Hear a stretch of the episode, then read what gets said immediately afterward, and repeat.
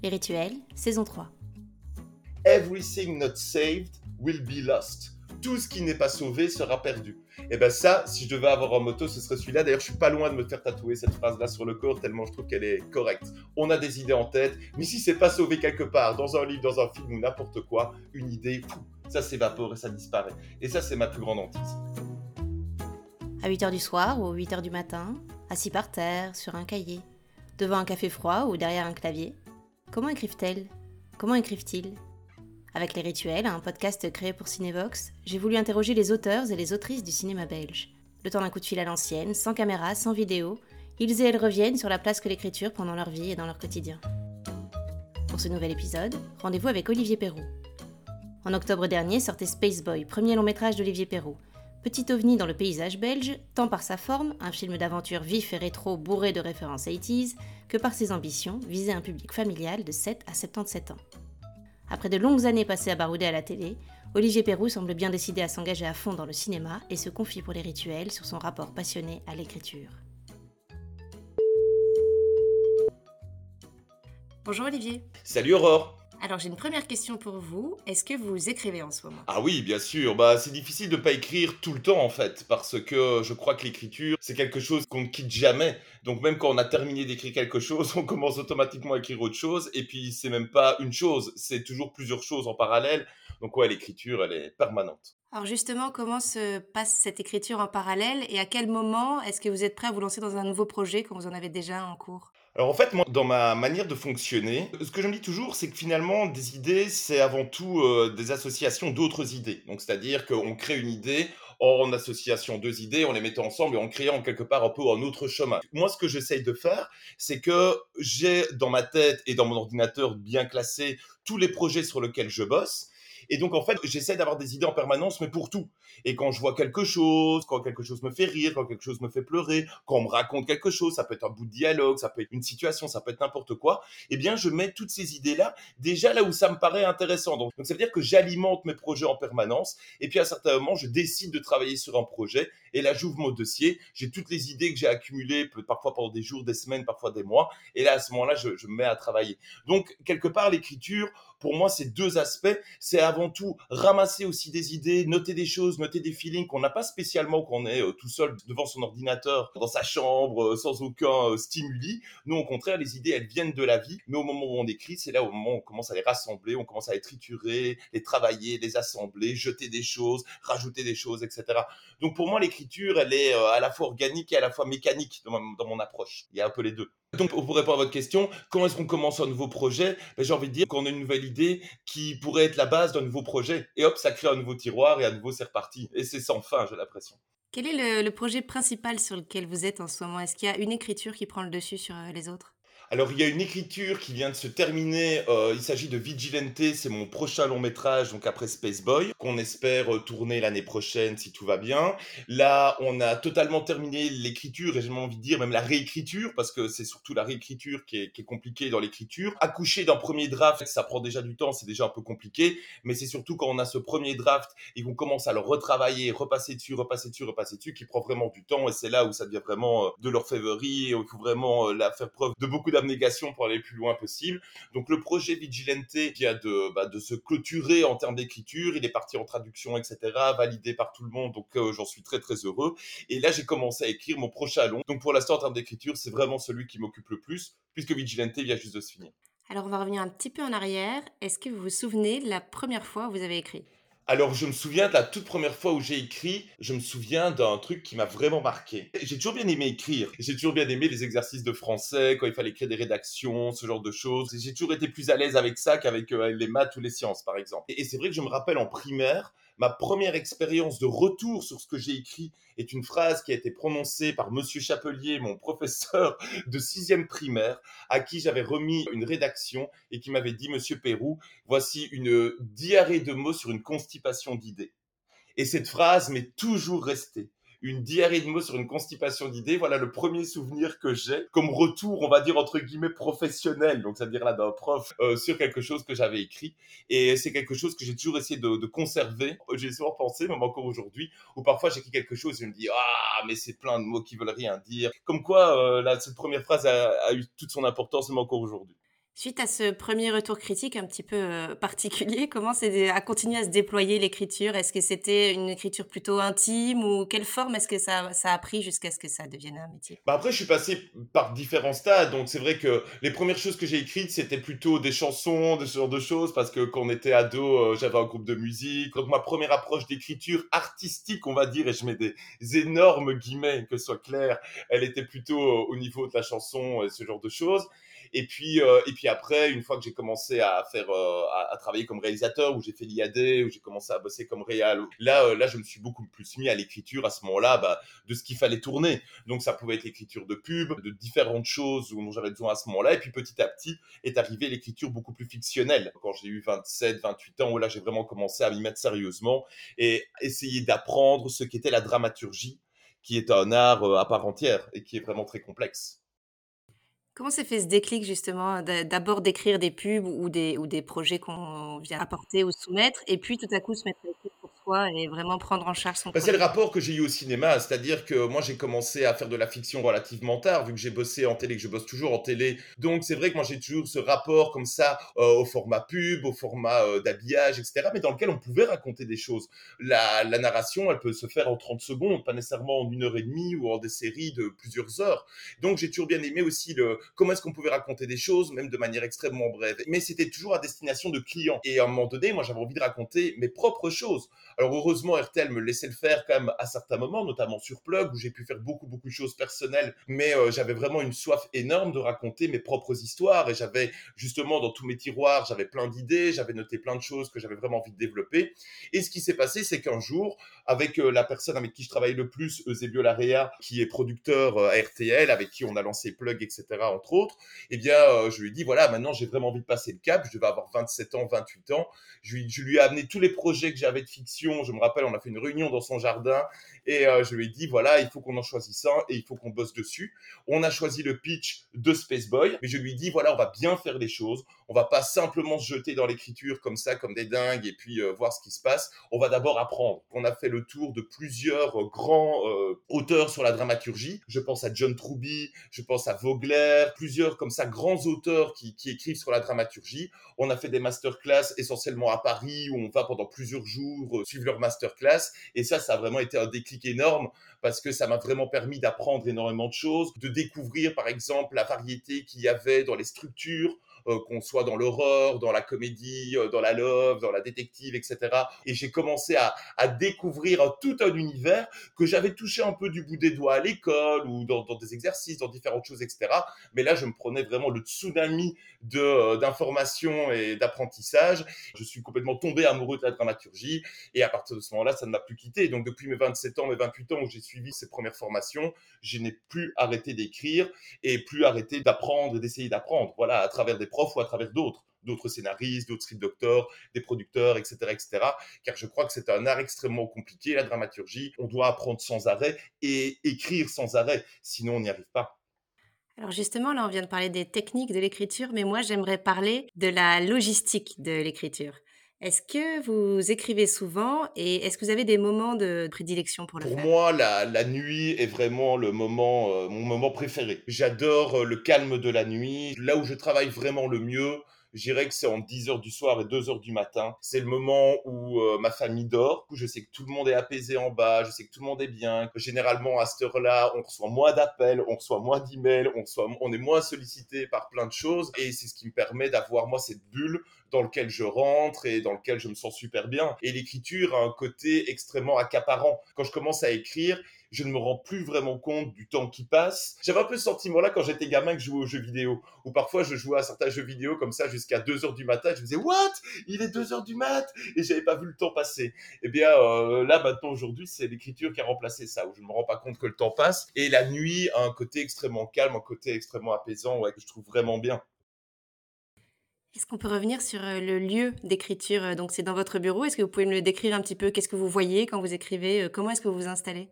Alors, j'ai un bureau, il est génial. Alors, qu'est-ce que je vois? Ben, Je vois une armoire avec plein de souvenirs euh, des trucs que j'ai récoltés à droite à gauche, euh, tout ce qui me rappelle des, des, des voyages ou, ou, des vieux films ou euh, voilà des inspirations, etc. J'ai quand même une bibliothèque avec beaucoup de livres, notamment sur la dramaturgie, mais aussi sur le graphisme, sur des réalisateurs, sur des auteurs. J'ai mon tourne-disque, bien sûr, avec mes vinyles, parce que c'est super agréable de travailler avec un vinyle. Toutes les 20 minutes, il faut aller tourner le disque. Et ça, j'aime assez bien, parce que du coup, ça permet de s'interroger sur la musique qu'on met à ce moment-là. Et puis voilà, j'ai euh, mon jeu d'échecs, très important, parce que j'adore jouer aux échecs, et ça fait aussi partie du process. Moi, j'adore les puzzles. J'adore les Rubik's Cube. C'est pour ça que d'ailleurs dans Space Boy, Jim euh, fait tout le temps son Rubik's Cube. J'ai une grande collection. J'en ai plus d'une soixantaine là dans une armoire là devant moi. Les échecs ou les, Rubik's Cube ou les puzzles en général m'aident à faire ce que j'appelle un reset de ma tête. Alors là, on rentre vraiment dans les trucs. Ça, je vais sonner comme un fou, mais c'est pas très grave. C'est qu'à un moment donné, quand on travaille comme ça sur une histoire, c'est un petit peu comme si on envisageait plein de chemins.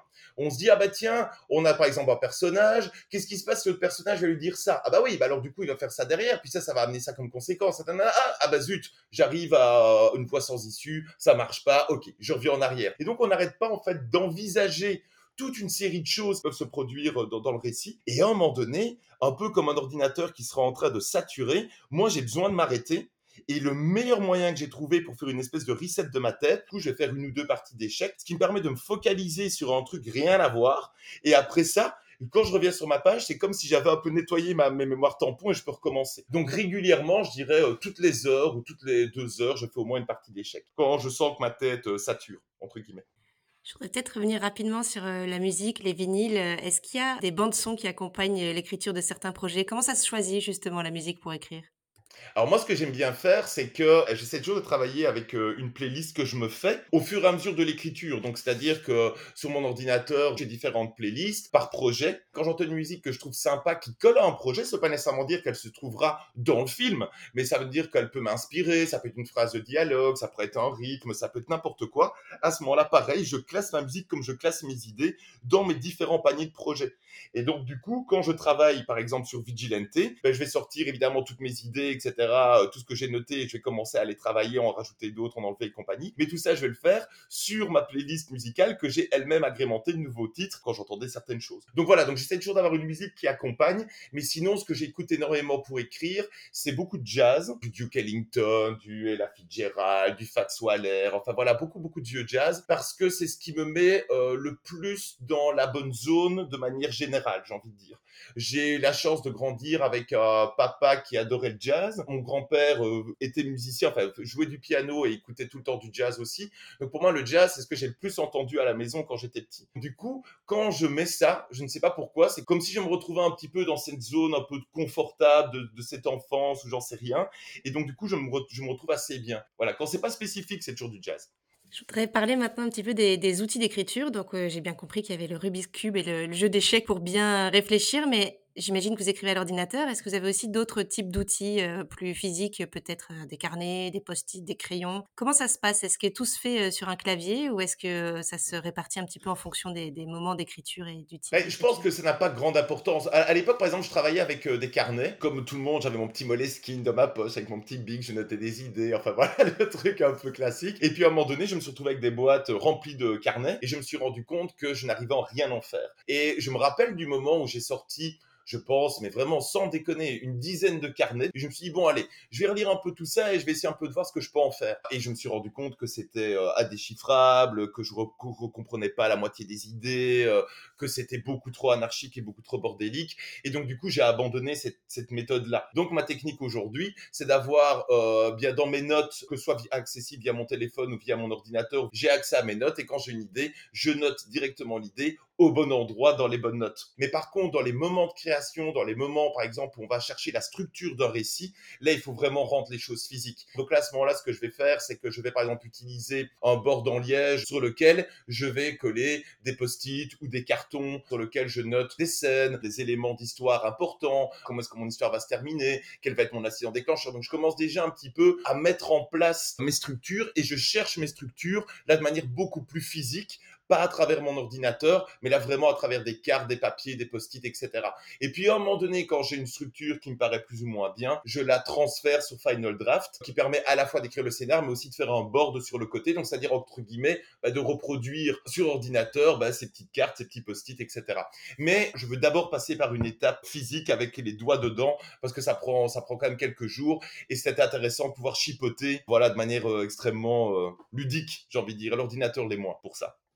Pour vous, l'écriture, est-ce que c'est un sport forcément individuel ou est-ce que c'est aussi un sport collectif? Alors j'ai envie de dire les deux. Je pense que euh, c'est extrêmement collectif dans la mesure où on a besoin des autres pour comprendre aussi ce qu'on a écrit euh, analyser ce qu'on a écrit. Pendant 20 ans, j'ai travaillé à RTL où on, on m'a vraiment appris à avoir conscience du téléspectateur. Qu'est-ce qu'il veut, qu'est-ce qu'il comprend, qu'est-ce qu'il aime, qu'est-ce qu'il aime pas. Et je trouve que parfois au cinéma, on ne prend pas cette question-là assez en considération. On estime que finalement on peut faire ce qu'on veut. Et ce qui est vrai, on peut fondamentalement écrire ce qu'on veut, shooter ce qu'on veut, tourner ce qu'on veut, etc. C'est du cinéma, on a totalement cette liberté. Et je respecte totalement ça. Et moi, j'ai toujours essayé de chercher un équilibre là-dedans. Entre le fait que j'avais envie de faire des choses qui me soient très personnelles, mais j'ai envie que ce soit accessible aux autres, j'ai envie que ce soit compris pour les autres. C'est pour faire quelque chose qui ne fasse vibrer personne, ça ne m'intéresse pas. Donc du coup, au moment du scénario, les retours pour moi sont importants parce que j'ai envie de voir si ça fonctionne. C'est pas parce que ça fonctionne dans ma tête que ça va fonctionner chez l'autre. Là où l'écriture est importante dans, son côté collégial, c'est dans le partage qu'on peut avoir, dans les retours qu'on va avoir, dans l'écoute sur les retours qu'on va avoir, sur le fait de prendre en considération ces retours ou pas. Et donc voilà, moi j'ai que c'est une étape importante. Alors après, ça dépend à qui on fait lire aussi. Donc autant l'écriture est un chemin qui est même très personnel, très individuel, on écrit tout seul, un peu comme on conduit une voiture. Je pense pas qu'on écrive vraiment à deux, je pense qu'il faut quand même un leader, mais je pense que c'est très important d'inclure les autres justement dans le principe de réécriture pour aller le plus loin possible. Parce qu'encore une fois, c'est pas une question d'ego, c'est pas une question de dire ah tu comprends rien, mon idée elle est géniale, t'as rien pigé, etc. Non, l'important c'est que le projet soit le mieux possible. C'est pas moi, moi je m'en fous de moi. Moi ce qui m'intéresse c'est que le projet est le plus loin possible, génère le plus chouette d'émotions possible. Et c'est déjà tellement dur à faire qu'honnêtement, tous ceux qui veulent bien m'aider à pousser le truc le plus loin possible, ben, je, le fais évidemment. Mais encore une fois, il faut une stratégie aussi de lecture par rapport à ça. Et je crois que par exemple, la première lecture est super importante. Ah, euh, si je donne un scénario à une personne et que je lui demande de le lire, même si c'est une première version une V2 ou une V3, euh, cette première version sera la plus importante pour lui parce qu'après, s'il a une V4, une V5, une V6, il aura quand même l'ensemble de l'intrigue. Donc, par exemple, bien choisir les moments où on va faire lire une première version à une personne. Ça, c'est super important. Il faut peut-être pas faire lire une V1 à 10 personnes. Il faut peut-être étaler ces personnes entre les V1 jusqu'à la V8 de manière à préserver cette première lecture, même un peu plus loin dans le process, etc., etc. Donc, oui, pour moi, il y a un travail collégial même dans l'écriture, en tout cas au niveau des retours, mais il faut bien faire les choses, il faut avoir une stratégie et pas envoyer son scénario à tout le monde en disant qu'est-ce que tu en penses, là, directement. Il faut y réfléchir un minimum, je pense. J'aimerais revenir un petit peu avant cette fameuse V1 du scénario qu'on commence à, faire circuler. Comment vient l'étincelle en fait? Où commence l'écriture d'un projet? Qu'est-ce qui fait qu'une idée se transforme en un projet sur lequel on va passer euh, des mois, voire euh, des années? Ben Encore une fois, comme je le disais tout à l'heure, je pense qu'une idée, c'est l'association de deux idées. Spaceboy, je savais une chose. J'avais vraiment envie de raconter un film qui se déroule en 1986 parce que c'est une année qui était importante pour moi. J'avais euh, voilà, j'avais 9 ans, c'est un peu l'année où quelque chose s'est passé pour moi. J'avais envie que ce soit une histoire pour enfants, j'avais envie de retrouver un peu cet esprit euh, Goonies, Ted by Me, ce côté un peu années 80, etc. Donc, mais j'avais juste ça et je cherchais l'idée qui allait accompagner ça.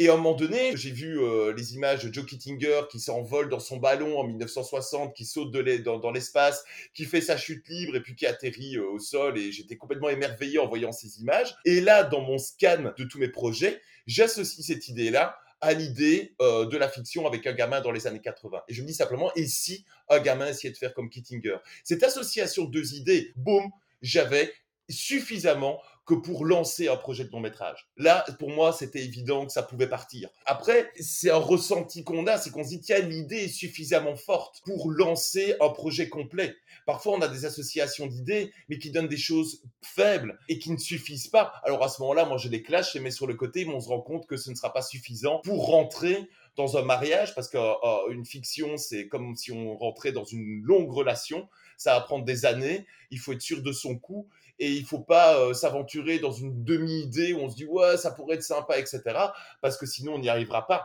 on n'arrivera pas à l'écrire, on n'arrivera pas à la vendre, on n'arrivera pas à aller jusqu'au bout. Il faut vraiment être convaincu à 200%. Donc c'est pour ça que je crois qu'il faut beaucoup d'idées et ne vraiment garder que celle qui paraît la plus forte et celle qui a le plus haut potentiel, qui promet le plus. Voilà, je dirais ça. Est-ce qu'en général, vous connaissez la fin dès le début? Je crois en tout cas qu'il ne faut jamais commencer à écrire un scénario tant qu'on n'a pas. Bah après, c'est personnel, hein, parce qu'il y a peut-être plein d'autres qui vont dire Mais qu'est-ce qu'il raconte? C'est n'importe quoi, pas du tout. Donc, évidemment, chacun sa recette. Moi, j'ai vraiment, j'ai vraiment besoin d'avoir ma structure complète avant de commencer à écrire. Donc, c'est-à-dire que je ne rentre pas dans Final Draft tant que j'ai pas quand même une idée un peu globale du début, du milieu et de la fin, de l'évolution de mes personnages et de la thématique et de certaines choses, de manière à pouvoir donner comme un sentiment de direction globale dans le premier draft avant de commencer à réécrire et de commencer à corriger. Et moi, mon objectif, en tout cas, c'est toujours d'arriver à accoucher d'un premier draft qui au moins tient la route. Parce que c'est pour accoucher d'un premier draft où tout est bancal, un peu à droite, à gauche, je pense que ça crée plus de problèmes qu'autre chose. Il faut d'abord avoir une petite idée, un peu comme un architecte qui ferait d'abord un peu le plan de sa maison avant de commencer à placer le parquet, quoi. Voilà. Donc je pense que une des erreurs, en tout cas que je constate autour de moi, et parfois j'ai fait aussi l'erreur, je trouve, c'est qu'on rentre un peu trop vite dans l'écriture. On rentre un peu trop vite dans la description, dans les dialogues, etc. Alors qu'avant toute chose, on doit, on doit pouvoir raconter l'histoire. Moi, je fais tout le temps cet exercice-là. J'imagine que je suis face à une personne, face à une journaliste qui me demande Ah, et c'est quoi alors la prochaine histoire? Et je lui réponds de manière complète, du début à la fin. Tant que je n'arrive pas à raconter cette histoire verbalement, je pense que je n'arriverai pas à l'écrire euh, complètement. Même si elle a encore plein de failles, mais au moins avoir un sentiment de, globalité. Donc la fin est super importante, bien sûr, parce que la fin est liée au début. Si on veut avoir telle fin, bah, fatalement, il faut, avoir euh, une introduction qui soit faite peut-être à l'opposé de cette fin, de manière à lui donner plein de dynamique. Donc euh, si on n'a pas une idée de la fin, on pourrait être, en arrivant à la fin, être obligé de réécrire tout, tout le début. Et moi, je veux éviter ça. Je veux quand même avoir une base qui me donne euh, les garanties que ça va être plus ou moins ça dans les grandes ligues. Qu'est-ce que vous faites quand vous n'écrivez pas? Comment est-ce que vous nourrissez peut-être euh, votre écriture? Alors j'ai toujours voyagé beaucoup, ça c'est la chance que j'ai. Euh, j'ai présenté une émission pendant plus de 15 ans qui s'appelait Tribu, qui est une émission sur le sport extrême, qui m'a permis de voyager euh, beaucoup. Donc je pense que déjà le fait de s'intéresser aux autres cultures, le fait d'aller dans d'autres pays, de sortir de sa zone de confort, c'est toujours quelque chose que j'ai bien aimé. Et sinon le reste du temps, moi j'ai une vie relativement tranquille. J'adore jouer avec mes enfants, être avec mes potes, avec ma famille, avec ma femme. Voilà, finalement, moi j'ai pas du tout une vie ultra, ultra rock'n'roll, parce qu'encore une fois, ce que j'aime faire, c'est écrire. Et que dès que je peux, bah, c'est là où j'aime bien me réfugier. Et c'est génial, c'est un passe-temps euh, vraiment pas cher. Donc je le conseille à tout le monde. C'est un passe-temps, mais est-ce que ça peut aussi être une euh, obsession? Est-ce que c'est quelque chose qui peut vous réveiller la nuit, par exemple, même si vous écrivez déjà la nuit, ou vous interrompre au cours d'une conversation ou d'une balade, et tout à coup vous vous retrouvez plongé dans votre réflexion sur l'écriture? Ah ouais, en permanence, en permanence. Ça, c'est ça, c'est assez marrant. Et euh, le côté zoom out, par exemple, je vais être en conversation. Là, par exemple, ça arrivait plus tôt je vous l'ai pas dit, mais par exemple, j'étais en train de parler, puis à un moment donné, j'ai fait un petit zoom out. C'est-à-dire qu'en fait, on, on s'entend parler, donc, c'est-à-dire, je me suis retrouvé à côté de moi. Je, vais paraître pour un fou, mais franchement, je vous jure que c'est complètement euh, normal. Je me retrouve en fait à côté de moi et je me vois en train de discuter avec vous, par exemple. Et puis après, je reviens. Ben, ces moments de zoom out, c'est des moments un peu d'analyse comme ça de ce qui se passe. Et c'est un petit peu comme si on tirait le frein à main. En attendant, le temps, il, continue, mais notre cerveau a besoin d'un moment pour processer ce qui vient de se passer. Comme par exemple, c'est aussi un truc qui énerve parfois aussi euh, ma femme. Je vais mettre en pause un film simplement pour prendre deux secondes pour passer ce moment et puis refaire play parce que sinon, euh, je sais pas, par exemple, j'ai une idée qui me vient ou un truc qui me vient, et ce qui est super compliqué, c'est que à ce moment-là, il faut aussi le noter quand on a une idée ou quelque chose, parce que ce qui est horrible, c'est de perdre une idée. Donc c'est toujours ce côté où, où parfois à tout moment, dans une conversation, dans un moment, on peut donc faire un zoom out, et si en plus ça génère une idée, ben, soit on la garde en tête, mais avec la peur de le perdre, soit à ce moment-là, il faut vite prendre note pour euh, se libérer l'esprit, quoi. Donc, euh, par exemple, il y a une phrase que j'adore, qui est la phrase de fin des jeux Nintendo quand on quitte un jeu Nintendo, il est toujours marqué Everything not saved will be lost. Tout ce qui n'est pas sauvé sera perdu. Et ben ça, si je devais avoir un moto, ce serait celui-là. D'ailleurs, je suis pas loin de me faire tatouer cette phrase-là sur le corps tellement je trouve qu'elle est correcte. Everything not saved will be lost. On a des idées en tête, mais si c'est pas sauvé quelque part, dans un livre, dans un film ou n'importe quoi, une idée, ça s'évapore et ça disparaît. Et ça, c'est ma plus grande hantise. On va continuer à parler de hantise. Est-ce que parfois vous avez peur d'écrire ou peur de ne plus pouvoir écrire Pour l'instant, non. Pour l'instant, pour l'instant, j'ai le sentiment inverse. J'ai le sentiment que j'arrive à un point là où je me sens vraiment, vraiment, vraiment bien dans mon boulot. C'est-à-dire que je vais avoir 45 ans la semaine prochaine. J'ai l'impression d'avoir toujours en tête un esprit relativement jeune, un, esprit relativement actuel. Je m'intéresse toujours à tout ce qui se passe, etc. J'ai pas l'impression de fonctionner comme un vieux. Mais à l'inverse, je sens que j'ai acquis une certaine expérience avec Space Boy, avec Puzzle, avec Vigilante, là, qui vient de terminer en écriture et qu'on prépare maintenant pour, pour, le tournage, avec le prochain long que je suis en train de commencer à écrire, etc. Je, je ne dis pas que les choses sont plus simples, mais je me sens un peu plus à l'aise mais c'est logique parce que j'ai traversé certaines choses. J'ai maintenant une expérience dans le long métrage à 45 ans, donc j'ai mis du temps à l'avoir. Maintenant que je l'ai, j'ai appris encore plein de choses. Et donc là, je suis pas vraiment dans une période de peur, je suis plutôt dans une période d'excitation où je me dis j'en veux plus, je vais lancer plus de projets, je vais tourner plus, je vais faire plus de trucs, etc. Parce qu'au contraire, je me sens vraiment bien. Je me sens vraiment, vraiment bien. J'ai une dernière question pour vous, Olivier. Pourquoi écrivez-vous?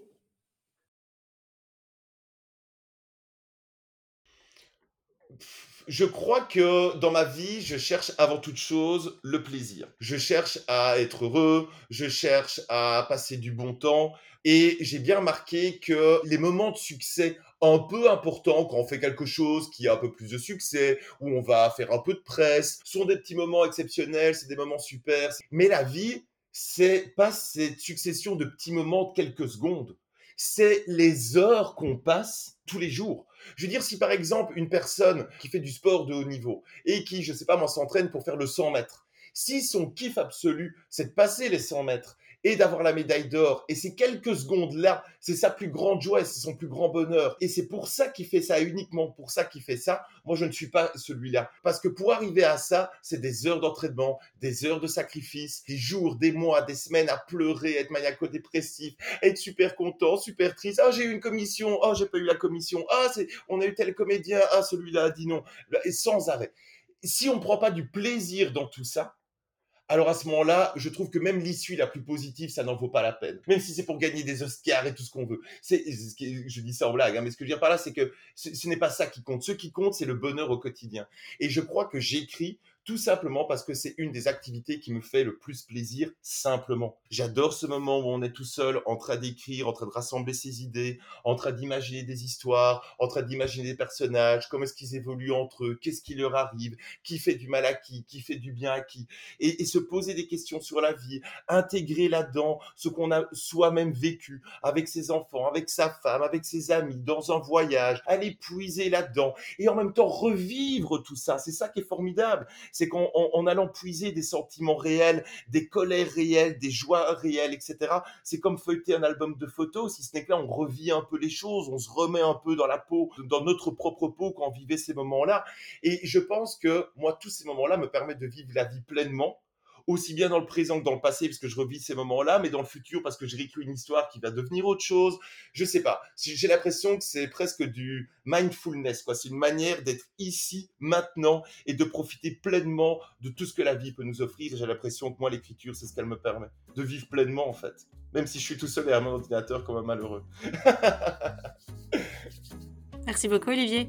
Ben, merci à vous. Merci mille fois, Olivier Perrou, de nous avoir confié ces rituels et merci à vous de les avoir écoutés. Si vous les avez aimés, n'hésitez pas à vous abonner au podcast, à le liker, le partager, le commenter et lui mettre plein de belles étoiles. Pour le prochain épisode, rendez-vous avec Zoé Wittok.